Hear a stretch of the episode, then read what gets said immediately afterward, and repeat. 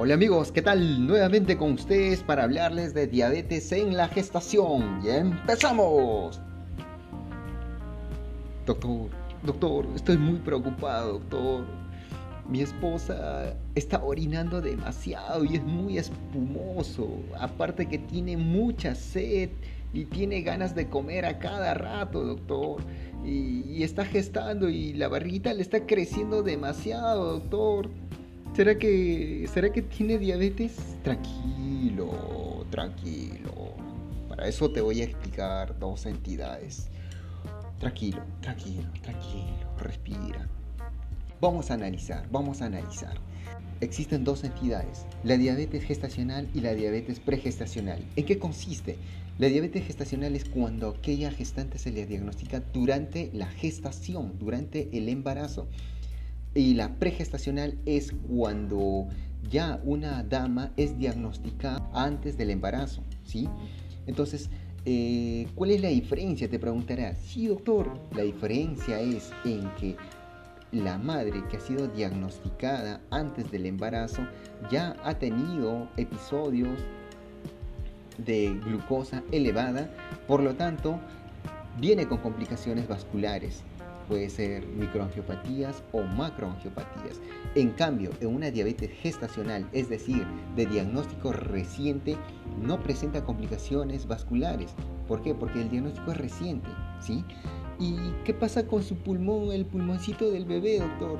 Muy bien, el feto. ¿Qué va a pasar con el pulmón del feto? Se retrasa la madurez pulmonar ¿Y qué pasa con el otro? en este caso, acelera la madurez pulmonar. Eh, esta madurez pulmonar eh, se genera por complicaciones vasculares, así como la preeclampsia, por ejemplo. Esto se asocia eh, a un problema muy conocido como el retraso del crecimiento intrauterino por complicaciones vasculares, ¿sí?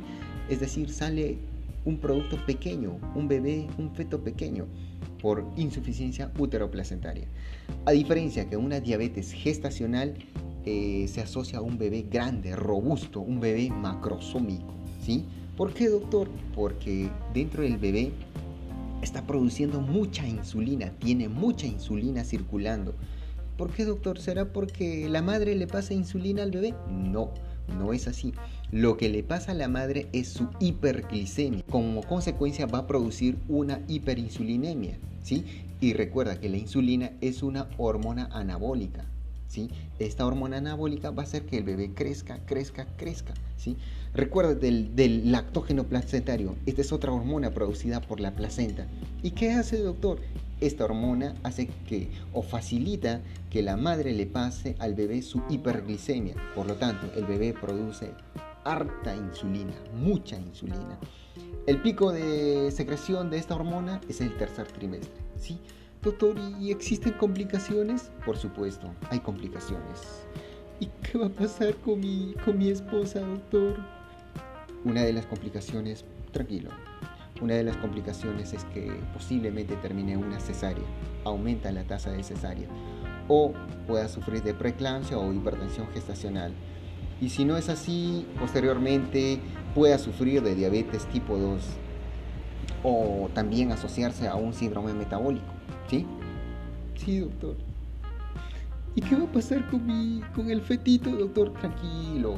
Bueno, como ya te había explicado que la insulina es una, es una hormona anabólica, va a producir un bebé macrosómico, es decir, eh, un bebé grande.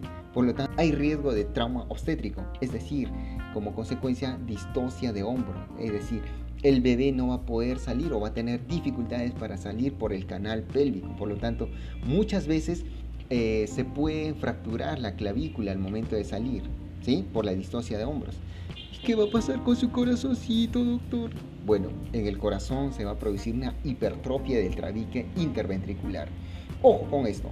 Si la hemoglobina glicosada es más de 8, más de 9, esto es un factor pronóstico. Es decir, si está muy elevado, hay mayor riesgo de que tu bebé sufra de una hipertrofia del tabique interventricular. ¿Correcto? Sí, doctor.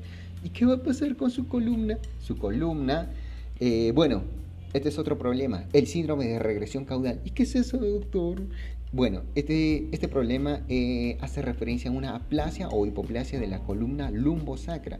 Y con su riñón, bueno, su riñón, al igual que la madre, va a orinar bastante, es decir, poliuria. Esto va a conllevar a una, a una entidad que se llama polidramnios en el tercer trimestre. Recuerda que el líquido amniótico, por lo general, es orina fetal en el tercer trimestre. ¿Se entiende? Sí, doctor. ¿Y, cuando nazca, qué va a pasar? Bueno, cuando nazca, eh, bueno, ya te había mencionado que en, una, en la diabetes gestacional se retrasa la madurez pulmonar. Por lo tanto, la relación de lecitina y esfingomielina será menor a 3. Es decir, esto va a conllevar a una enfermedad que es, o una patología que se llama el síndrome de distrés respiratorio, la enfermedad emblemática, la enfermedad de membrana hialina. ¿sí? ¿Y qué va a pasar con su glucosa, doctor? Bueno, la glucosa posiblemente baje, es decir, una hipoglicemia. ¿Por qué, doctor? Porque el bebé está lleno de insulina. Como consecuencia, va a conllevar a una hipoglicemia. Y también a una hipocalcemia, hipomagnesemia. Y con sus glóbulos rojos, bueno, en este caso sí, tiende a aumentar, es decir, una policitemia y posteriormente una hiperbilirrubinemia. Y cuando nazca, doctor, ¿qué va a pasar cuando sea niño o cuando ya sea adulto? Bueno, en estos casos hay riesgo de sufrir de una obesidad o de la misma entidad, diabetes, diabetes mellitus tipo 2 o síndrome metabólico. Doctor, ¿y cómo lo diagnosticamos, doctor? Por favor, ayúdeme, doctor. ¿Cómo lo diagnosticamos? Bueno, vamos a diagnosticarlo de la siguiente manera. Normalmente a toda gestante se le realiza un tamizaje, el test de O'Sullivan. Se le realiza entre la semana 24 y semana 28, ¿sí? Pero si tu esposa ya tiene factor de riesgo, es decir, es obesa o tiene antecedentes de diabetes, se le realiza en el primer control prenatal. ¿Y qué le damos, doctor?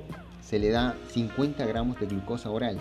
Posteriormente se le mide a la hora. Si la glucosa es más de 140, hay que confirmar. ¿Cómo lo confirmamos, doctor? Con una prueba, la prueba de tolerancia oral a la glucosa.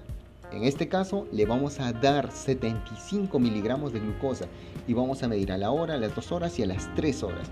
Si a la hora está en el rango de 90 a 125 es un punto positivo.